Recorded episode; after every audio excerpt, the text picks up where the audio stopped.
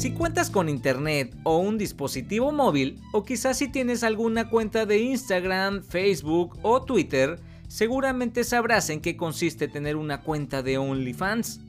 Pero ¿sabes qué implica todo este tema? ¿Quieres saber si deben o no pagar impuestos? Entonces quédate aquí. ¿Listo? Bienvenidos a tu amigo el contador. Aquí hablaremos de temas contables, fiscales, legales y financieros. Todo, lo que está en torno al mundo de los negocios. Yo soy Luis Rodríguez y comenzamos. La realidad es que la pandemia atrajo a más público al Internet, a las plataformas digitales, a las redes sociales y creo vamos avanzando muchísimo ya en este tema. Es más, si queremos saber sobre alguien o sobre algo, únicamente necesitamos abrir nuestro portal web y seguro ahí encontraremos la información que necesitamos. Y como lo hablé en el intro, el tema de hoy estará muy caliente. Pero no crean mal, estará así cuando se enteren de lo que implica tener este tipo de ingresos en México. Pues el tema que les hablaré hoy es sobre las cuentas de OnlyFans porque déjenme decirles que es un tema súper popular en la actualidad, y primero les comentaré un poco de qué trata. OnlyFans es un modelo de negocios que consiste en que los creadores de contenido ganen dinero a través de los usuarios que se suscriban a su perfil. Es decir, OnlyFans es un portal web a modo de servicio de suscripción de contenido. Y la sede de este portal es en Londres, en Reino Unido. Y es importante mencionarles que cuando nos hablan de este término, inmediatamente pensemos en material relacionado con sexo o con contenido para adultos, porque su principal característica es que no hay censura. Sin embargo, también hay contenidos como de música, de fitness, de cocina, rutinas, recetas, entre otros. Este sitio tiene más de 24 millones de usuarios registrados y afirma haber pagado más de 725 millones, alrededor de 450 mil creadores de contenido.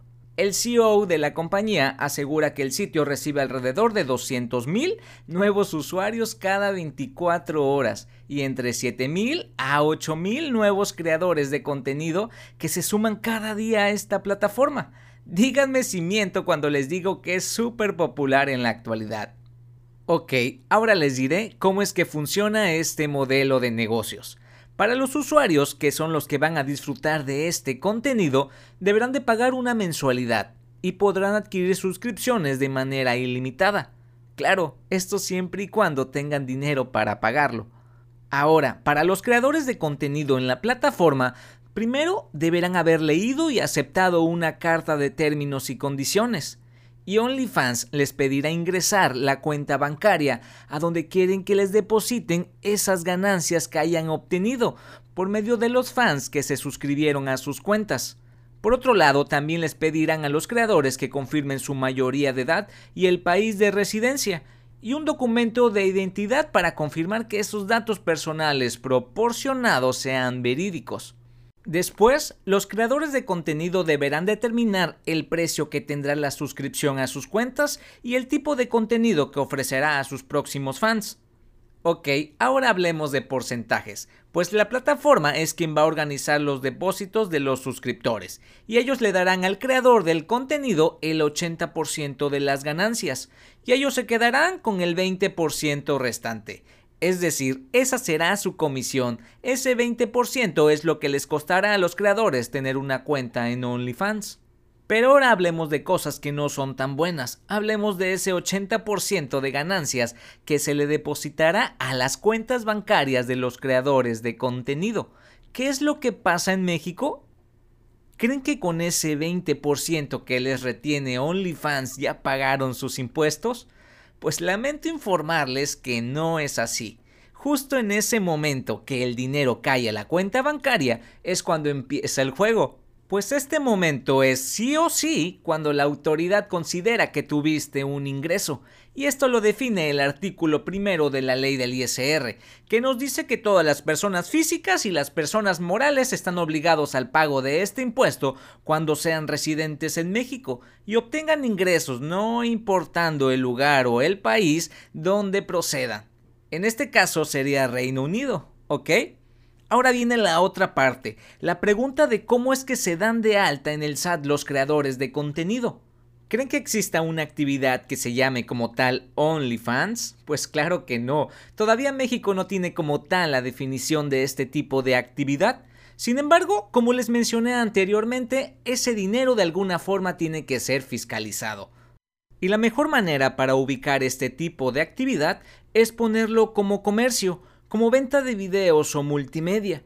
Y puedo tributar como régimen empresarial y profesional o incluso como un RIF es decir, como el régimen de incorporación fiscal, el cual puede tener algunos beneficios, como por ejemplo que el primer año no paga el impuesto sobre la renta. Y el segundo año de su total de ISR a cargo solo pagará el 10%.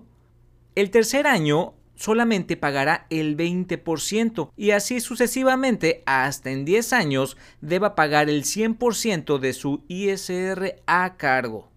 Y en cuanto al IVA, si nadie les pide factura, que es lo más probable, ¿verdad?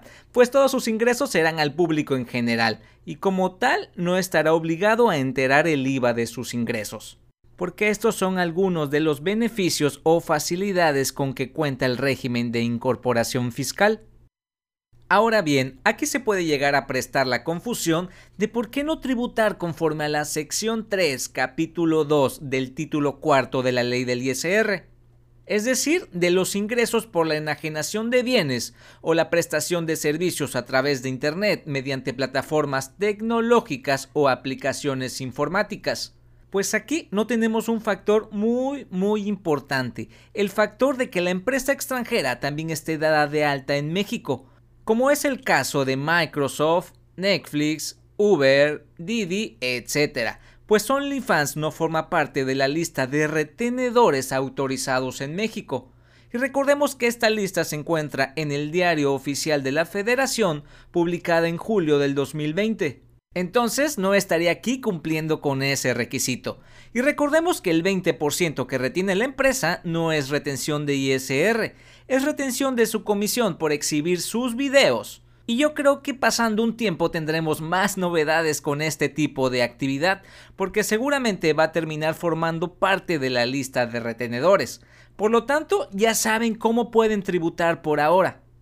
Entonces, si tú estás pensando seriamente en incursionar en este modelo de negocios, ten en cuenta que mientras tengas un ingreso en una cuenta bancaria, sí o sí debes enterarla al SAT. Y si no, de todos modos ellos ya lo saben. A lo mejor no en este momento, pero qué tal dentro de uno, dos o tres o cuatro años te estarán preguntando por esos ingresos. Así que estás a tiempo para ponerte al corriente y acercarte a un contador para que te ayude con este tema. Recuerda que no tienes que pagar impuestos por la totalidad de estos ingresos, pues también puedes disminuir las deducciones o los gastos que hayas tenido para la realización de esta actividad, como por ejemplo la ropa, la, bueno, la poquita ropa quizás, o qué tal la cámara, el celular, las luces, el mobiliario que aparece en escena, etcétera y asimismo te quedará una base más chiquita para determinar tu ISR. ¿Va que va? Ok, espero que haya quedado muy claro este tema tan de moda. Como siempre te recuerdo que te acerques a un profesional para que te ayude con estos temas. Y también te recuerdo seguirme en mi cuenta de Instagram, tu amigo el contador. Y recuerda que yo soy Luis Rodríguez. Hasta pronto.